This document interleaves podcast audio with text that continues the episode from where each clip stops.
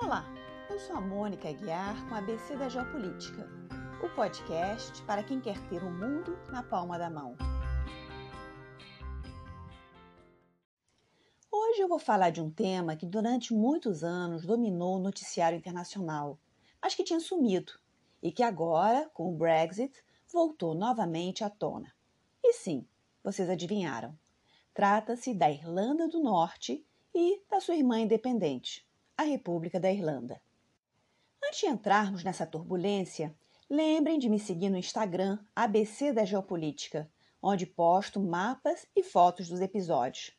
Caso queiram se comunicar comigo, também pode ser via Instagram ou pelo e-mail abcdageopolitica@gmail.com. E se quiserem apoiar o programa, pode ser via Padrim, Pix ou para quem estiver fora do Brasil, pelo Buy Me a Coffee. Basta ver os links na descrição do episódio ou no Instagram. Vamos começar, como sempre, falando um pouco de geografia, para depois entrar na história e, finalmente, abordar as questões atuais em torno da Irlanda do Norte, também conhecida como Ulster. A Irlanda é uma ilha de 84,5 mil quilômetros quadrados que fica a oeste de uma ilha bem maior, muito conhecida, que em latim se chamava Britânia e hoje é conhecida como Grã-Bretanha, justamente por ser grande. A ilha da Irlanda, como um todo, é um pouco maior do que a Áustria, ou, para quem prefere raciocinar em termos de América Latina, corresponde à metade do Uruguai, até um pouquinho menos. A ilha está dividida entre dois países. A maior parte da ilha, a parte sul e a central, constituem a República da Irlanda, que se independizou do Reino Unido em 1922. Já a parte norte ainda faz parte do Reino Unido e se chama, bem, se chama Irlanda do Norte e tem uns 14 mil quilômetros quadrados, o que corresponde a um Líbano e um terço, com uma população de 1,8 milhão de pessoas. Então, a República da Irlanda é cinco vezes maior que sua irmã do Norte, dá umas duas Bélgicas e mais um pouquinho, e tem uma população de 5 milhões de habitantes. Sua capital é Dublin. Para a gente não fazer confusão entre a Ilha da Irlanda, a República da Irlanda, que fica no centro-sul e é independente, e a Irlanda do Norte, que faz parte do Reino Unido, eu vou sempre repetir esses termos para deixar tudo bem claro. Mas voltemos brevemente a outra ilha, a da Grã-Bretanha. Nela encontramos no centro-sul a Inglaterra, ao norte a Escócia e, num pedacinho a oeste, Gales. Se vocês olharem no mapa, a ilha da Irlanda fica bastante coladinha da Grã-Bretanha, quase que encosta na Escócia. Em alguns lugares, apenas 16 quilômetros separam a Irlanda do Norte da Escócia mas como o mar lá é muito violento, então a travessia é complicada.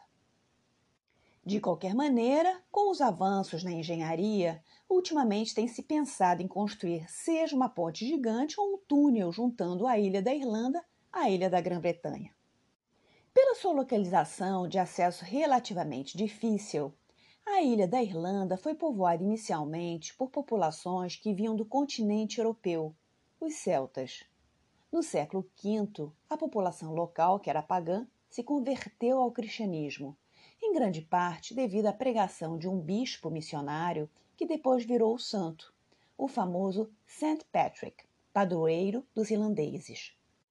A partir do século VIII, em 795, os vikings também descobriram a ilha em suas navegações e a invadiram e saquearam repetidas vezes, se misturando à população local. Finalmente, no século XII, chegaram aqueles que os irlandeses chamavam genericamente de ingleses, mas que eram um mix de ingleses e normandos. Naquela época, a ilha da Irlanda era dividida em vários pequenos reinos, cada um liderado por um clã, e lá pelas tantas, um desses reis locais foi assassinado pelos seus inimigos. O filho desse sujeito, para tentar recuperar seu trono e suas terras, resolveu pedir ajuda ao rei da Inglaterra, que topou empreitada, contanto que ele pudesse ficar com algumas terras na Irlanda para dar de brinde para os seus lords e que pudesse se tornar o rei da ilha tendo os reis locais como seus vassalos.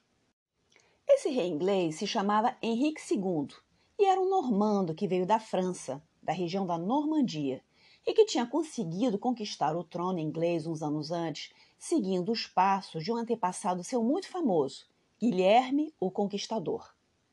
Para quem não se lembra, esse Henrique II, da dinastia Plantageneta, é muito conhecido por alguns de seus filhos homens, Ricardo Coração de Leão e João Sem Terra, que a gente sempre vê nos filmes de Robin Hood. Bom, mas voltando à Irlanda. Essa invasão dos anglo-saxões barra normandos, a partir de 1169, marca o início da dominação inglesa da ilha. Mas até aí, como estávamos em plena Idade Média, o domínio exercido pelo rei não era direto, e sim exercido por meio de súditos leais.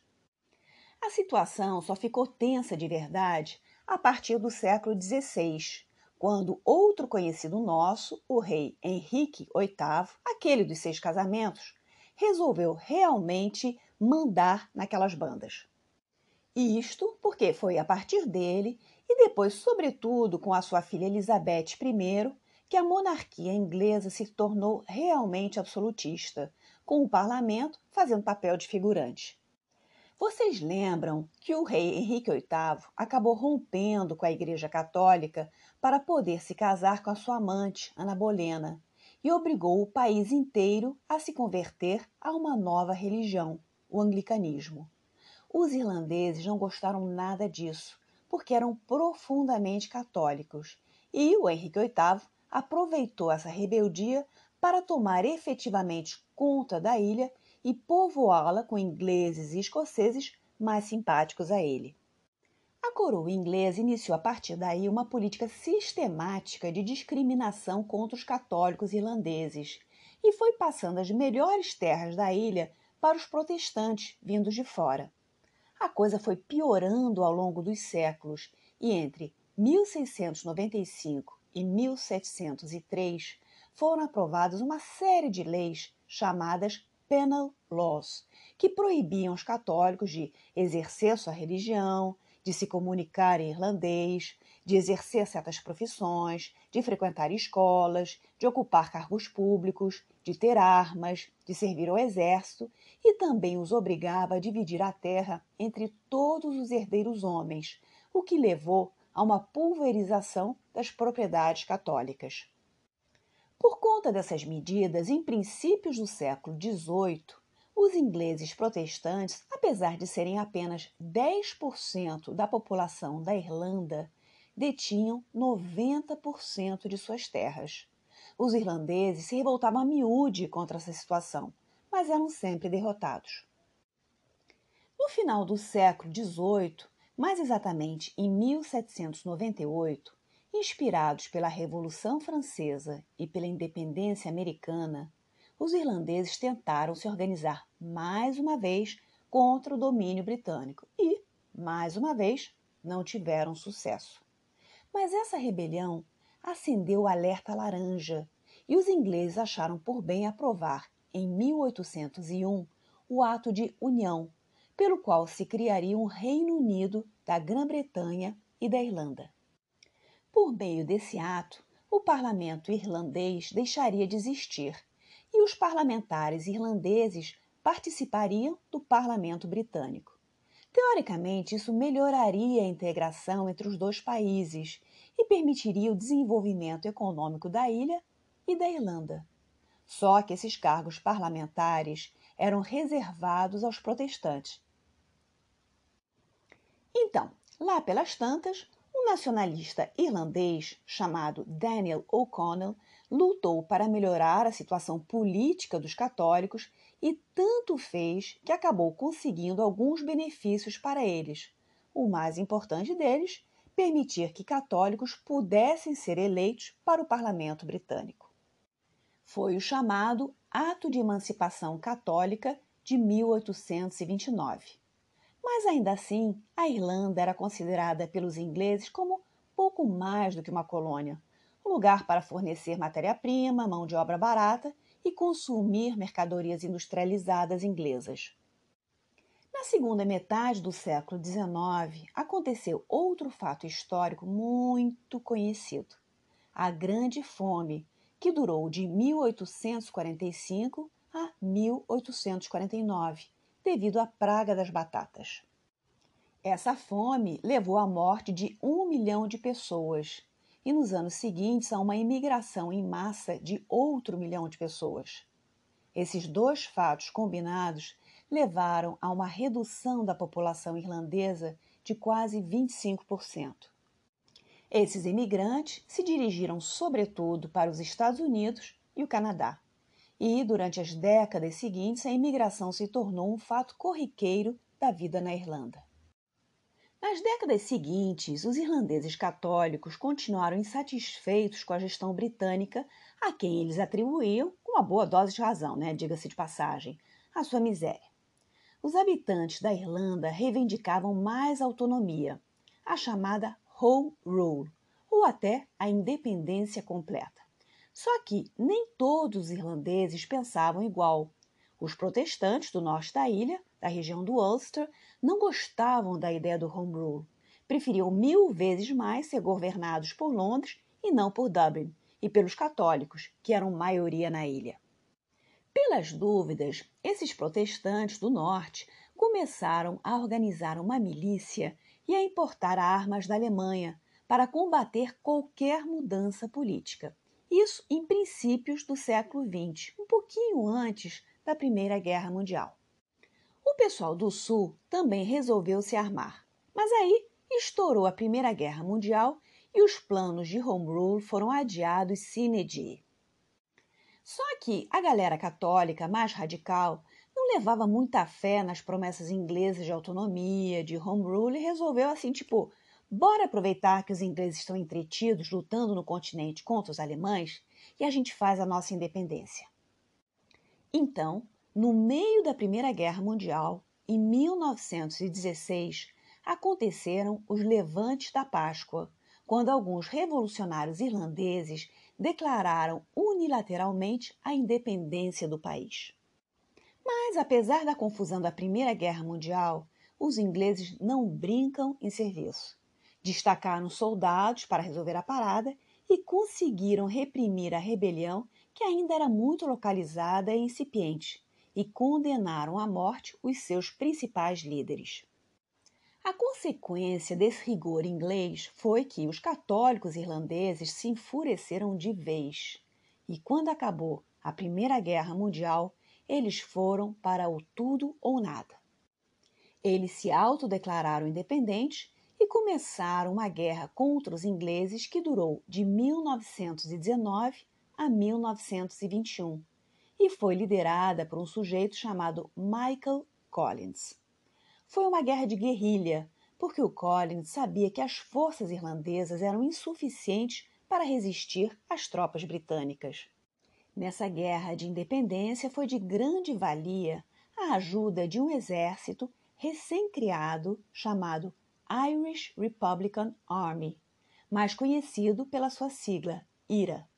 Em dezembro de 1921, as autoridades inglesas e os rebeldes assinaram uma paz em 1922, foi criado e reconhecido o Estado Livre da Irlanda, só que apenas na parte sul e central do país.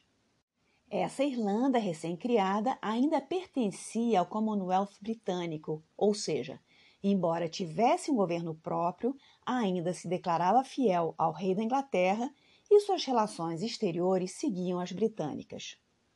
Então, só recapitulando: 26 condados do centro e do sul passaram a constituir o Estado Livre da Irlanda e seis condados do norte, da província do Ulster, justamente aqueles onde moravam os protestantes que se opunham à autonomia ou à independência da Irlanda, ficaram de fora desse acordo e continuaram atrelados ao Reino Unido, passando a se chamar Irlanda do Norte. Naquela época, nos anos 1920, a ilha da Irlanda tinha uma população de um pouco menos de 4 milhões e meio. Então, 3 milhões e pouco ficaram no centro-sul e o resto ficou concentrado ao norte, no Ulster. Então, o novo país era relativamente pouco povoado, comparativamente à Irlanda do Norte. Outra coisa, na Irlanda do Norte, apesar da população ser majoritariamente de origem inglesa, barra escocesa, barra protestante, ainda sobraram alguns católicos. Então, essa informação é importante para o resto da nossa história. Mas vocês pensam que depois dessa partilha as coisas se acalmaram? De jeito algum.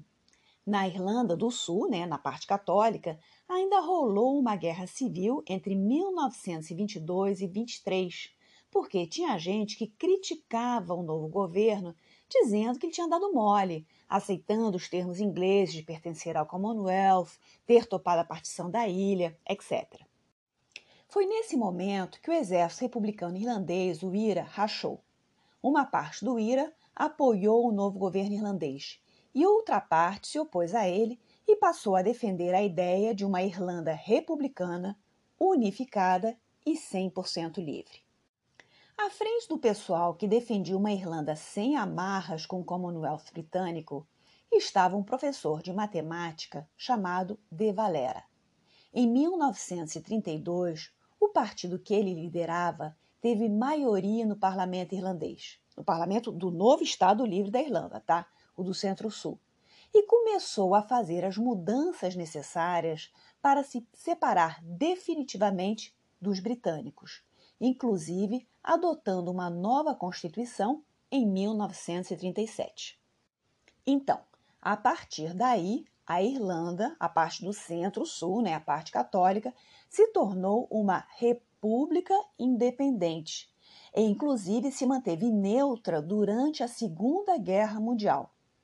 Acontece que, com a confusão da Segunda Guerra, os britânicos só reconheceram oficialmente esse novo status político da Irlanda em 1949. Então, a República da Irlanda, tal como a conhecemos hoje em dia, nasce oficialmente em 1937 ou 1949, dependendo da perspectiva que usemos. Aqui vale uma curiosidade. Recentemente se descobriu que o governo britânico, quando estourou a Segunda Guerra Mundial, entrou em contato com o governo irlandês disposto a conceder a reunificação da ilha caso eles topassem abrir mão de sua neutralidade em favor dos aliados. O governo da época não topou. Primeiro, porque não tinham grandes simpatias pelos ingleses, e como vinham de uma guerra civil recente, também não estavam a fim de encarar mais esse problema. Mas é claro que alguns irlandeses resolveram se alistar assim mesmo.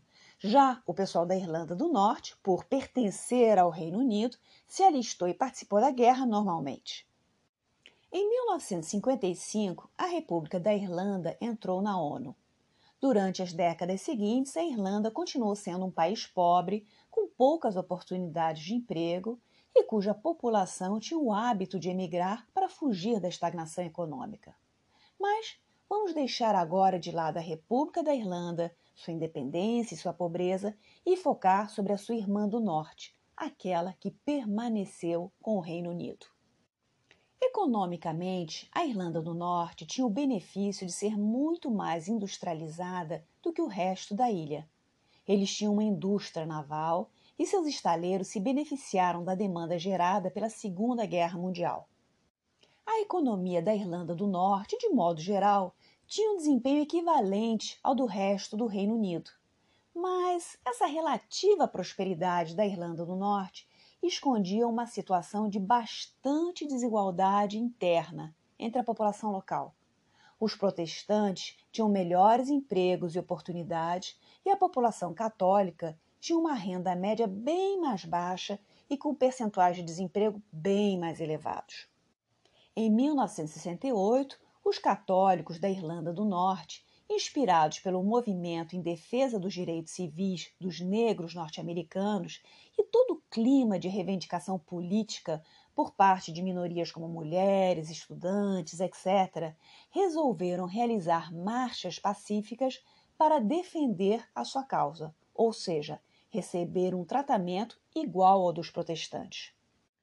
Os católicos se sentiam cidadãos de segunda categoria e queriam mudanças políticas para ontem, o seu slogan era Um homem, um voto, porque só tinha direito a se registrar para votar nas eleições locais quem fosse proprietário de algum imóvel. Por serem mais pobres, os católicos, embora residissem lá, costumavam não ter casa própria e ainda ficavam anos amargando na fila da espera para poder comprar uma casa popular, financiada pelo governo. Fora isso, o mapa eleitoral era recortado de forma a favorecer os distritos protestantes e a eleição de seus representantes, ou seja, era como jogar pôquer com o dono do cassino. As manifestações começaram pacíficas, mas em pouco tempo o caldo entornou. Até porque o movimento não era homogêneo. Entre os católicos havia um pessoal mais conservador e moderado, mas também havia gente mais radical e militante. Os protestantes, por sua vez, resolveram fazer contramarchas e, em outubro de 1968, a coisa estourou quando uma marcha católica encontrou com outra protestante e saíram no pau. A polícia interveio e quem levou a pior foram os católicos. Vejam bem, Aqui vai uma observação. Eu até agora estou me referindo a esse conflito como sendo entre protestantes e católicos, mas é óbvio que a essa altura do campeonato a questão religiosa já não era muito importante. O que importava era a dimensão econômica e social e política por trás de cada grupo, ou seja, a desigualdade no acesso a bens e direitos por parte dos cidadãos protestantes e católicos da Irlanda do Norte. Então, Esclarecido isso, vamos chamar esses grupos pelo seu verdadeiro nome. Os manifestantes católicos são conhecidos como nacionalistas, porque queriam uma nação irlandesa única. Claro que nem todo católico era a favor de se juntar com a República da Irlanda, a Irlanda do Centro-Sul. Alguns, como eu já expliquei, achavam melhor permanecer junto ao Reino Unido, país que era bem mais rico. Eles só queriam uma melhor distribuição de oportunidades de vida. Os protestantes são conhecidos como legitimistas ou legalistas ou unionistas, porque eles querem a permanência no Reino Unido, o respeito à decisão legal tomada em 1921-22. Em 1969, em função desses atritos entre nacionalistas e unionistas, os britânicos resolveram enviar tropas à Irlanda do Norte para ficar de olho nessa galera. Só que essa decisão acabou pegando muito mal, porque a minoria católica, em vez de se sentir protegida por essas tropas, se sentiu ainda mais ameaçada. Em janeiro de 1972 aconteceu um episódio bem famoso, e vocês conhecem uma música da banda U2, Sunday Bloody Sunday. Durante uma marcha católica, os soldados do exército britânico que estavam patrulhando ficaram nervosos, achando que os manifestantes nacionalistas estavam armados e acabaram atirando contra a multidão, matando 14 pessoas. E isso gerou muita revolta entre a comunidade católica e acabou estimulando o aumento da violência entre as facções. E o protagonismo do IRA, aquele nosso exército republicano irlandês que ressurgiu naquele instante como um grupo radical, vendo na luta armada ou no terrorismo uma forma de avançar a agenda política dos nacionalistas, daqueles que defendiam a reunificação com a República da Irlanda. Vejam bem, essa violência entre as duas facções, ela aconteceu sobretudo na Irlanda do Norte, mas também respingou sobre a República da Irlanda, sobre o país independente e sobre o Reino Unido, mais especificamente sobre a Inglaterra e sua capital, Londres. Então, na República da Irlanda, aconteceram alguns atentados à bomba contra civis, promovidos por grupos paramilitares terroristas protestantes vindos do Ulster. Na Inglaterra, o IRA fez a festa. Volta e meia acontecia alguma explosão com bastante gente morrendo. Mas é claro, o epicentro da violência foi a própria Irlanda do Norte, que passou por esse longo conflito que durou 30 anos e que eles chamam de The Troubles as dificuldades. A violência afugentou os investimentos e empobreceu a província do Ulster. Antes de entrar mais no detalhe sobre esse período turbulento, eu já vou responder a pergunta que vocês provavelmente estão se fazendo. Qual foi o posicionamento da República da Irlanda face a essa confusão toda acontecendo no norte da ilha? Vejam bem, a República da Irlanda pisava em ovos. Embora inicialmente houvesse uma simpatia pelos católicos da Irlanda do Norte e até a vontade de ter a ilha inteira para si, o governo e a população irlandesa ficavam incomodados com esse conflito em suas fronteiras e também com os atentados que aconteciam em seu próprio país por conta disso. O governo da República da Irlanda precisava encontrar o tom certo com as autoridades britânicas para mostrar que não tinha nada a ver com os extremistas terroristas fora da lei. Com o passar dos anos, tanto os irlandeses do, do Sul quanto os britânicos do Reino Unido começaram a ficar enfastiados com os problemas que aconteciam na Irlanda do Norte, que pareciam não ter solução. Os anos 1970 foram marcados pela atuação de vários grupos terroristas que desestabilizaram a sociedade onde eles agiam. Na Itália, por exemplo, tinha as Brigate Rosse, as Brigadas Vermelhas, na Alemanha, o grupo Bader-Meinhof, na Espanha, o ETA, o grupo basco mas possivelmente o IRA foi o mais atuante e conhecido dentre eles. As bandeiras levantadas por esses grupos eram diferentes. Podiam ser reivindicações nacionalistas ou aspirações políticas, tanto da esquerda quanto da direita, sobretudo da esquerda. Dependendo da agenda política, esses grupos eram financiados por regimes simpatizantes, como por exemplo de Gaddafi na Líbia, e também por atividades ilícitas, como sequestro, pagamento de resgate também doações individuais feitas por simpatizantes, etc. Aliás, muito se discute qual teria sido o peso das doações da diáspora irlandesa ao IRA, sobretudo aquela radicada nos Estados Unidos, pelo menos nos anos iniciais de atividade do IRA. A violência desses grupos, embora tivesse uma justificativa política, não foi somente direcionada contra políticos ou membros das Forças Armadas ela também foi exercida muitas vezes contra uma população civil inocente e desarmada. Eu sei que o que um grupo chama de terrorista, o outro considera um defensor da liberdade, mas, pessoalmente, sempre me incomodou o uso da violência contra um cidadão comum. Aquele sujeito que está indo trabalhar de metrô, andando na rua e de repente explode sem nem saber porquê. E a violência dos grupos nacionalistas nem sempre era cometida contra o outro. O IRA, por exemplo, eliminou alguns irlandeses católicos do norte por achar que eles não eram suficientemente adeptos da causa nacionalista. São os famosos desaparecidos. Aliás, o ETA fez a mesma coisa na Espanha. A prisão dos militantes do IRA também gerou bastante polêmica entre os anos 1970 e 1980. Os prisioneiros do IRA tinham o status de presos políticos e algumas vantagens ligadas a essa situação, que os diferenciava dos presos comuns. Eventualmente, em meados fins da década de 1970, ocorreu uma mudança na legislação e eles perderam esses benefícios precisando usar uniforme de prisioneiro, trabalhar na cadeia, etc. Para reclamar a volta desses direitos, alguns dos prisioneiros apelaram para os protestos do cobertor, que era ficar sem roupa, se cobrindo apenas com cobertor.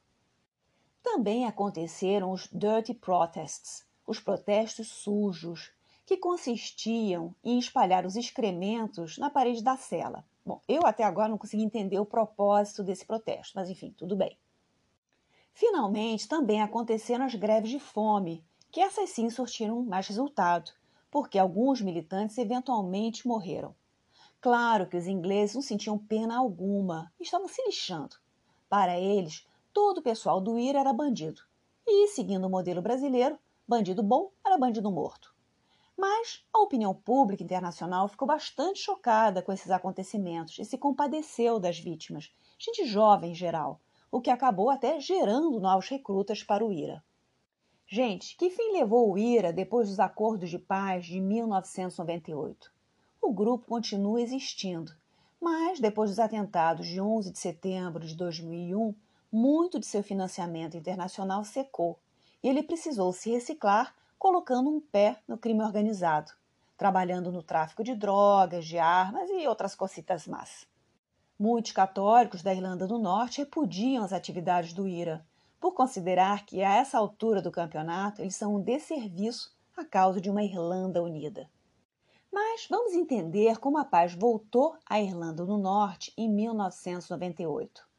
Um dos motivos para os chamados acordos da Sexta-feira Santa entre os nacionalistas, ou seja, os católicos pró-Irlanda, e os legalistas unionistas, ou seja, os protestantes pró-Reino Unido, foi, em primeiro lugar, a canseira generalizada. Mas outro fator importante foi a União Europeia. Voltemos no tempo. Em 1973, tanto a República da Irlanda quanto o Reino Unido entraram na Comunidade Econômica Europeia, antecessora da União Europeia.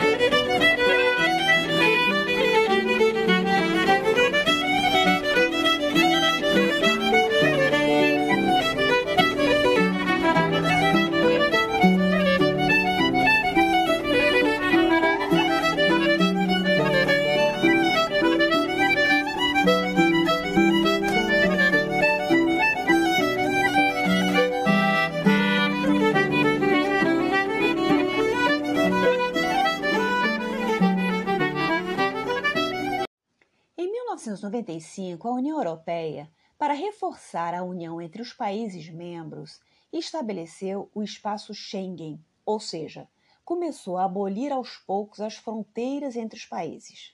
Só que, apesar da República da Irlanda e do Reino Unido serem membros da União Europeia, a fronteira entre os dois países, lá na província do Ulster, era altamente militarizada por conta dos conflitos internos da Irlanda do Norte. Isso parecia um contrassenso, e a União Europeia começou a fazer uma pressão para que essa situação se resolvesse. A essa altura do campeonato, o próprio braço político do IRA, o partido Sinn Féin, também resolveu ficar mais moderado e resolveu conseguir, pela negociação, o que antes tinha reivindicado por meio da luta armada. Os acordos da Sexta-feira Santa de 1998 estabeleceram que o executivo da Irlanda do Norte teria de ser exercido pelos dois partidos que representavam os dois grupos, nacionalista e unionistas. O Sinn Féin passou a representar os católicos nacionalistas e o Partido Democrático Unionista passou a representar o pessoal pró-permanência no Reino Unido. Foi feito um referendo e os acordos receberam 71% de aprovação por parte da população da Irlanda do Norte. Mas nem todos ficaram felizes. Muitos unionistas ficaram com raiva contra aquilo que eles consideravam serem concessões excessivas ao Sinn Féin, como, por exemplo, a soltura do pessoal do IRA, que ainda estava preso. A polícia da Irlanda do Norte, que no passado foi muito atacada pelo IRA, faz parte desse grupo insatisfeito. Outra coisa importante nesses acordos foi que se colocou a possibilidade de convocar um plebiscito caso a população da Irlanda do Norte manifeste o desejo de deixar de ser britânica para se tornar irlandesa. Mas isso tão cedo não rola, porque a população ainda é majoritariamente protestante, embora a diferença entre as duas comunidades esteja diminuindo, porque os católicos têm mais filhos e deixaram de migrar tanto. Só para vocês terem uma ideia, em 1920 havia 65% de protestantes na Irlanda do Norte contra 35% de católicos. Já em 2008 eram 48% de protestantes contra 45% de católicos. Mas vale lembrar que nem sempre ser católico significa querer se unir à República da Irlanda. Depende muito das circunstâncias econômicas do momento. Quando a República da Irlanda começou a bombar, o pessoal em cima do muro ficou mais a favor da reunificação. Com a crise de 2008, desanimou novamente. Agora, com a saída do Reino Unido da União Europeia, a situação mudou de novo. Mas no fundo, os acordos da Sexta-feira Santa apostaram em coisas diferentes. O Sinn Féin esperava que um dia a população católica ultrapassasse a protestante e conseguisse realizar a tão sonhada reunificação da ilha, das duas Irlandas. Já o pessoal legalista esperava que os católicos fossem se dar conta de quão bom é ser cidadão britânico e parasse de chatear. Outra coisa que foi muito importante nesses acordos da Sexta-feira Santa foi o fim dos controles na fronteira entre a República da Irlanda e a Irlanda do Norte. Essa fronteira entre as duas Irlandas tem 500 quilômetros de extensão e é toda curvilínea, porque ela segue o formato dos condados. Mas, como as estradas são retas, uma mesma estrada pode entrar e sair da Irlanda do Sul e do Norte diversas vezes. Imaginem o inferno de a cada vez passar por um controle da polícia. Sem contar que o pessoal que morava na fronteira ia ao médico de um lado e ao dentista de outro, por exemplo. Com os acordos da Sexta-feira Santa e o crescimento econômico da República da Irlanda, que se tornou o tigre celta, as economias das duas Irlandas ficaram muito interligadas, com mercadorias e serviços passando de um lado para outro a todo vapor. E estava tudo indo bem até que, em 2016, o primeiro-ministro britânico David Cameron teve aquela ideia idiota de convocar um referendo para saber se o Reino Unido deveria ou não permanecer na União Europeia. E deu no que deu. O Brexit ganhou por uma margem pequena, 51,89% do total do Reino Unido. Na Inglaterra e no país de Gales, o Brexit venceu. Mas o problema é que, tanto na Escócia quanto na Irlanda do Norte, a população preferia ficar na União Europeia. Na Irlanda do Norte, 56% dos eleitores manifestaram desejo de permanecer na União Europeia, contra 44% que preferiam sair. Então foi uma diferença bastante significativa, de 12 pontos.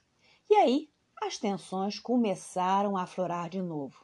Permanecer no Reino Unido e ficar fora da União Europeia ou se juntar à República da Irlanda e voltar a fazer parte da Europa. E outro problema ainda mais grave: como ficariam as fronteiras entre a Irlanda do Sul e do Norte? Quando ambas faziam parte da Europa, era natural não ter alfândega, mas, estando a Irlanda do Norte fora da União Europeia, então seria preciso refazer esses controles de fronteira.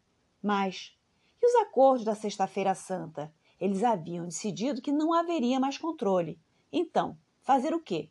Rasgar o acordo? Deixar que a violência voltasse? A União Europeia resolveu tomar a defesa da República da Irlanda, que, sem ter sido inquirida, estava se vendo diretamente prejudicada por conta de uma decisão unilateral do Reino Unido, visto ser ele seu principal cliente reabilitar a fronteira entre o sul e o norte, entre a República da Irlanda e o Ulster, iria atrapalhar demais a vida dos pequenos e médios produtores irlandeses, numa ilha com duas economias completamente amarradas uma à outra. No meio das discussões sobre se deveria ser um hard Brexit, ruptura completa com a União Europeia, ou um soft Brexit, ficar numa zona alfandegária comum, o pessoal da União Europeia propôs uma alternativa chamada backstop, ou seja, deixar as fronteiras entre as duas Irlandas abertas, mas criar uma fronteira alfandegária no mar que separa a ilha da Irlanda da ilha da Grã-Bretanha. Mal comparando, seria como se a Irlanda do Norte fosse uma espécie de Hong Kong, no sentido de um país, dois sistemas, pertencer ao Reino Unido, mas seguindo as regras diferentes, as da União Europeia. É claro que essa fronteira no mar não existiria de verdade, seria uma linha imaginária. Não haveria polícias andando de barco pedindo o passaporte da pessoa no meio do mar, ou mandando abrir as malas, ou controlando as cargas dos navios. Seria uma linha imaginária entre a ilha da Grã-Bretanha e a ilha da Irlanda, separando o espaço pertencente ao Reino Unido do espaço europeu.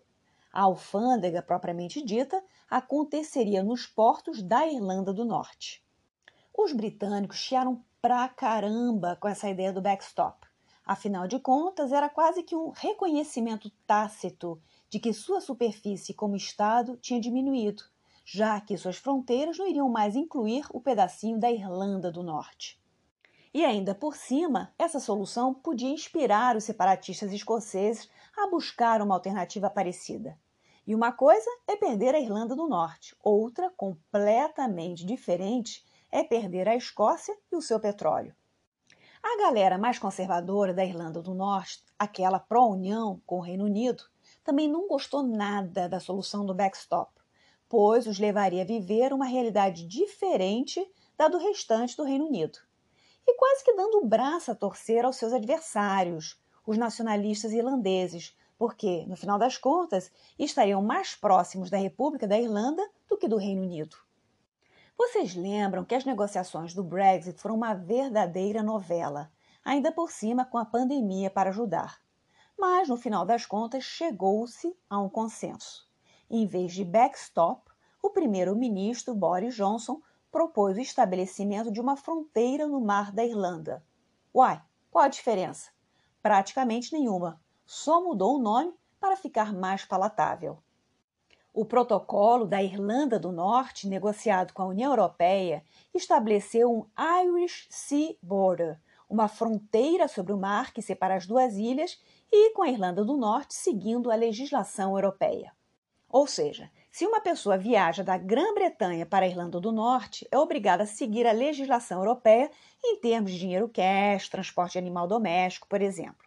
A principal novidade em relação ao mecanismo anterior do backstop é que, neste caso, o sistema, que entrou em vigor em 1 de janeiro de 2021, vai durar apenas quatro anos, até 2025. Daí, o executivo da Irlanda do Norte resolve se quer continuar seguindo as regras europeias ou não. Se estiver de acordo, continua esse mesmo sistema por mais oito anos. Se não estiver de acordo, tem dois anos para propor outra alternativa. Em suma, a solução foi acatar a sugestão europeia e empurrar o problema adiante. A questão é que o Brexit e a pandemia têm esquentado os ânimos na Irlanda do Norte, que, economicamente, não anda muito bem das pernas. A saída do Reino Unido da União Europeia também dificultou a situação, porque os recursos europeus, que antes eram destinados à recuperação da economia do Ulster, começaram a minguar. Se antes a Irlanda do Norte recebia um bilhão de euros por conta da União Europeia, agora em 2021 foram apenas 270 milhões de euros. Mais recentemente, em abril de 2021, começaram em Belfast, capital da Irlanda do Norte, algumas perturbações da ordem nos bairros legalistas, ou seja, entre a comunidade protestante da cidade, com uma garotada atacando fogo em carro, atacando a polícia e criando barricadas no meio da rua. E aí a gente tem que comentar um aspecto interessante da arquitetura urbana de Belfast, que são os chamados Muros da Paz, que são muros ou grades que separam os bairros católicos dos protestantes. Esses muros começaram a ser construídos a partir de 1969 pelo exército britânico para evitar a violência de parte e outra. Eles têm os portões que permitem a passagem entre bairros, mas alguns deles chegam a ser fechados durante a noite. A gente imaginaria que esses muros da paz deveriam ter desaparecido depois dos acordos da Sexta-feira Santa de 1998, mas, na verdade, eles acabaram aumentando. A maioria deles fica em Belfast, mas também existem em outras cidadezinhas da Irlanda do Norte. E apesar de serem bem feios, o pessoal gosta porque se sente mais seguro com eles. O que nos revela o quão complicada ainda é essa convivência entre as duas comunidades. Chegando ao fim do nosso episódio, será que a República da Irlanda está tão afim assim de uma ilha reunificada e da inclusão da Irlanda do Norte em seu país? Hoje em dia, com as duas Irlandas existindo como entidades separadas há um século, essa questão já não encontra aquela unanimidade toda do passado. Tem muita gente, sobretudo as gerações mais jovens, que não vê muito sentido nessa reunificação. Sobretudo porque essa conta iria sair caro para o contribuinte irlandês e traria ainda por cima a dor de cabeça de ter de lidar com partidos protestantes duros de roer. Se a gente pensar que a reunificação das Alemanhas foi bem complicada e elas só ficaram separadas por menos de meio século, dá para entender essa reticência. E o resto do Reino Unido? Faz questão de manter a Irlanda do Norte dentro de seu domínio? É, na verdade, nem tanto. A Irlanda do Norte custa caro e grande parte de sua manutenção é financiada pelos cidadãos que moram na Grã-Bretanha e não pelos próprios irlandeses do Norte. Os governantes britânicos esperavam que, com os acordos de paz, a situação econômica do Ulster melhorasse e ele passasse a valer financeiramente mais a pena. Mas, aparentemente, até hoje ainda não é o caso. Mal comparando, a Irlanda do Norte virou aquele parente pobre e briguento que nenhum dos lados da família suporta, mas que fica feio deixar ao relento. É isso aí, pessoal. Chegamos ao final desse novo episódio.